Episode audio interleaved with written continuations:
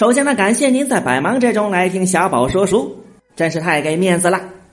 书接上文，宋江在穆家庄画了一个圈邀请江州和梁山好汉一起看李逵吃肉，然后一起喝酒，多么温馨浪漫的场面！一切做完，再邀请大家一起上山，多么温柔体贴的大哥！您看，这是多么温暖祥和的大家庭。可这一切的背后，吃的是人肉，喝的是心头血。不上梁山，远处有朝廷的通缉令，眼前是李逵的两把板斧，看起来全凭自愿，其实只有一条出路。咱们不说他们上梁山，单说说黄文炳，《水浒传》中对人物的起名都是很有讲究的。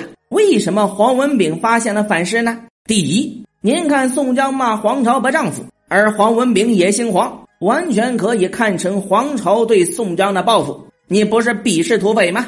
你自己也要成为土匪。第二，黄也可以解读为这事儿黄了，暗含了宋江创业必句话也要黄了。第三，文炳这两个字怎么解呀？炳把柄也，文炳就是文字的把柄。黄文炳的专业就是挑人说话的毛病，就如同他的外号黄风四，专门挑刺儿，专门盯人。那么他是个坏人吗？他和宋江一样，都是为了做官在奋斗，为了做官不惜利用各种手段。只不过他的方法不讨人喜欢罢了。毕竟谁都不喜欢打小报告的人。他讨厌归讨厌，但是并不影响我们看到他的才能。发现反诗的是他，发现宋江装疯的还是他，发现假书信的还是他。就算他死，原文中也没写他求饶活命。这个人和宋江有的一比呀，他是宋江的第一个对手，他的作用和阎婆惜一模一样，任务就是把宋江推上梁山，使命完成，他就变成了李逵的烤肉，成为农田的肥料，真是一个惨字了得。一伙人马分成五队上梁山，途中经过黄门山，还有意外收获。欧鹏、蒋敬、马林、侯宗旺四人拦住去路，高声喝道。你等大闹了江州，劫掠了吴为军，杀害了许多官军百姓，带回梁山泊去啊！我四个等你多时，会试的只留下宋江，都饶了你们性命。宋江听得，便挺身出来，跪在地下，说道：“小可宋江被人陷害，冤屈无神，今得四方豪杰救了性命，小可不知在何处触犯了四位英雄，万望高抬贵手。”饶恕残生，换了别人是不是就开干了？宋江就不一样，我怂了，对不起。问题来了，您说老宋为什么这么做呢？是打不过吗？不是，他玩的就是心理战。人家点名要宋江，宋江不去就得丢人，所以他只能自己上。可是他肯定比武术斗不过，所以也就只能玩曲线救国。如果对方真要捉他，晁盖肯定要伸手的。所以他不是真的怂，大丈夫能屈能忍，这就是他的策略。再说欧鹏等人，他们应该有两个计划：一是抓宋江做自己投降朝廷的献礼；二彰显自己的实力，投奔梁山。宋江这个操作让他们很是意外，自己握紧的拳头打了空气，也就只好顺水推舟。俺弟兄四个只闻山东吉事，以宋公明大名。想杀也不能够见面。俺听知哥哥在江州为师吃官司，我弟兄商议定了，正要来劫牢，只是不得个实信。前日使小喽啰直到江州来打听，回来说道：已有多少好汉闹了江州，劫了法场，救出往揭阳镇去了。后又烧了吴为军，劫掠黄铜范家。要想哥哥必从这里来，劫此使人路中来探望。又恐未真，不反作此一番诘问。公状哥哥，万物见罪。今日幸见仁兄，小寨里略备薄酒粗食，全当接风，请众好汉同到敝寨盘桓便时，也是要结法场的。在哪儿结呢？在路上结的，恩仗义。大家都是千年的狐狸。宋江一听就明白了，想让哥哥疼你们，那就跟着哥哥一起走吧。宋江又何得这四个好汉？心中甚喜，余路在马上对晁盖说道：“小弟在江湖上走了这几遭，虽是受了些惊恐，却也结识得这个许多好汉。今日同哥哥上山去，这回只得死心塌地与哥哥同死同生。宋江这话其实就是在打消晁盖的顾虑啊！我朋友多，这不怪我，主要是我走的路多。我朋友再多，你也是我哥哥，这一点是永远不会变的。可是晁盖心里还是别扭，这一路根本没人理他这根葱啊！一上梁山，晁盖就请宋江为山寨之主，做第一把交椅。宋江肯定不能做呀，自己刚来就当老大，这多不合适。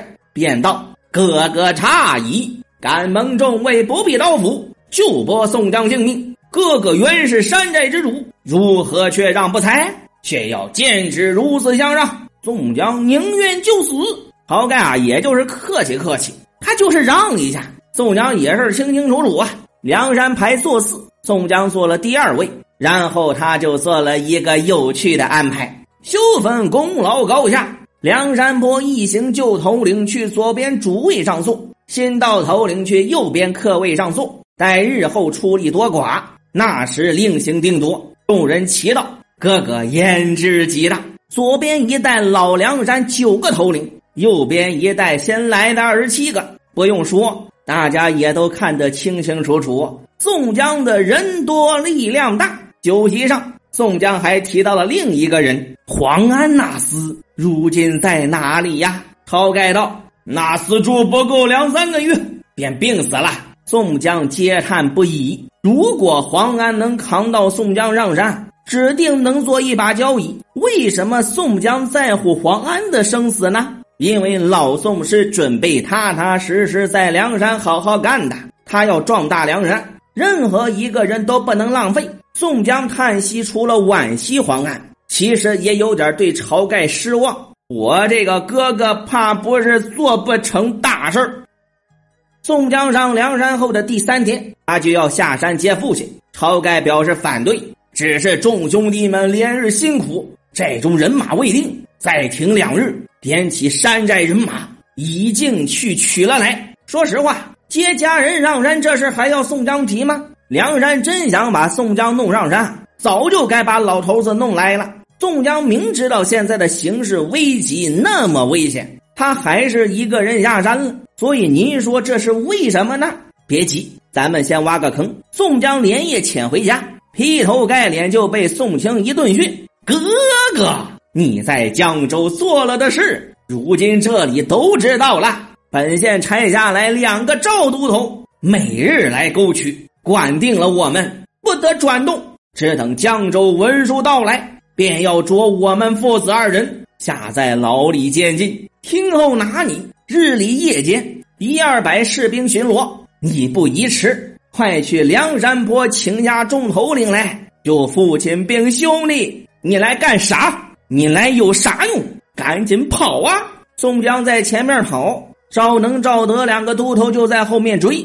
慌不择路，他进了玄女庙，躲进了神厨里。神厨就是安置神像的立柜。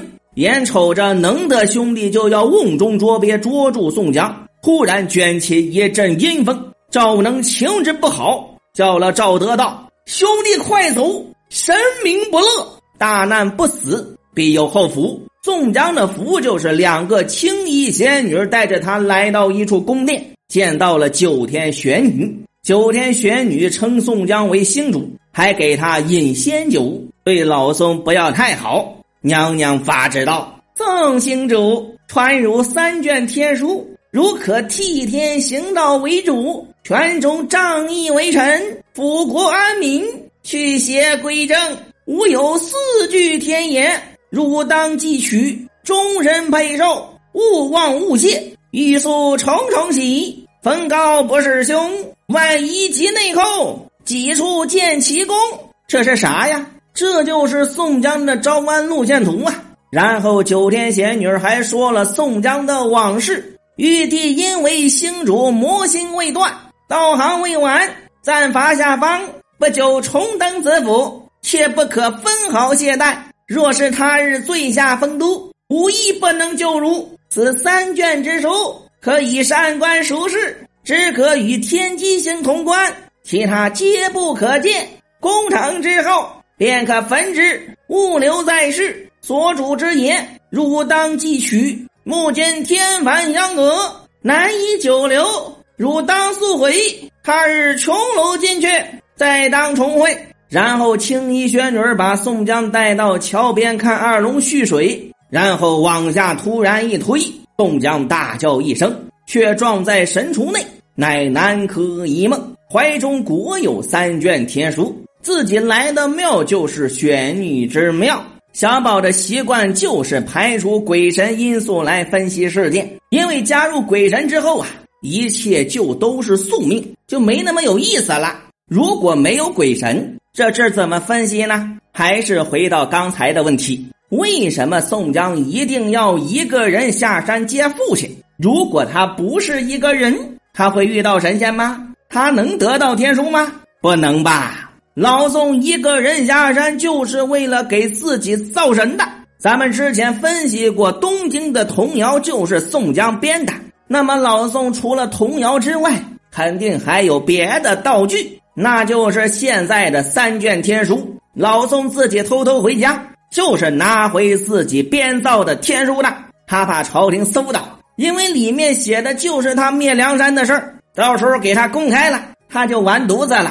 他更怕梁山好汉看到自己出卖兄弟求荣的想法，所以他要自己单独取回，并且毁掉，甚至他还要重新修改来符合自己下一阶段的目标。这才是宋江甘愿冒险的原因，这就是宋江还道村遇险的真相。宋江被晁盖救上梁山，小宝这里就不再细说了。总之，老宋又一次完成了自己的计划。他下一步该做什么呢？他如何实现自己的抱负呢？咱们下回再说。